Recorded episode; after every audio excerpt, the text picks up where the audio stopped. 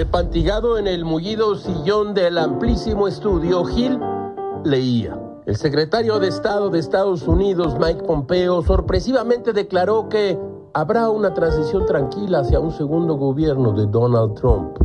El ambiente político norteamericano se tensó como una cuerda de violín. El historiador Timothy Snyder, profesor en la Universidad de Yale, especialista en los totalitarismos y el holocausto, autor de libros como Sobre la tiranía y El camino hacia la no libertad, publicó un artículo en el Boston Globe que le pondría los pelos de punta incluso a quien tenga atole en las venas. El artículo se titula La mentira electoral de Trump empuja a Estados Unidos hacia la autocracia. Gil trae aquí una tableta, apenas una tableta de este artículo de Schneider.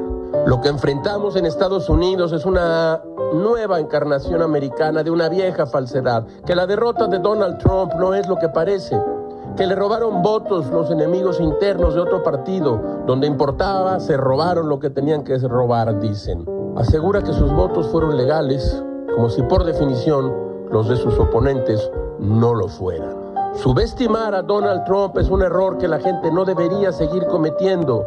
Reírse de él no hará que se vaya. Si así fuera, había desaparecido hace décadas.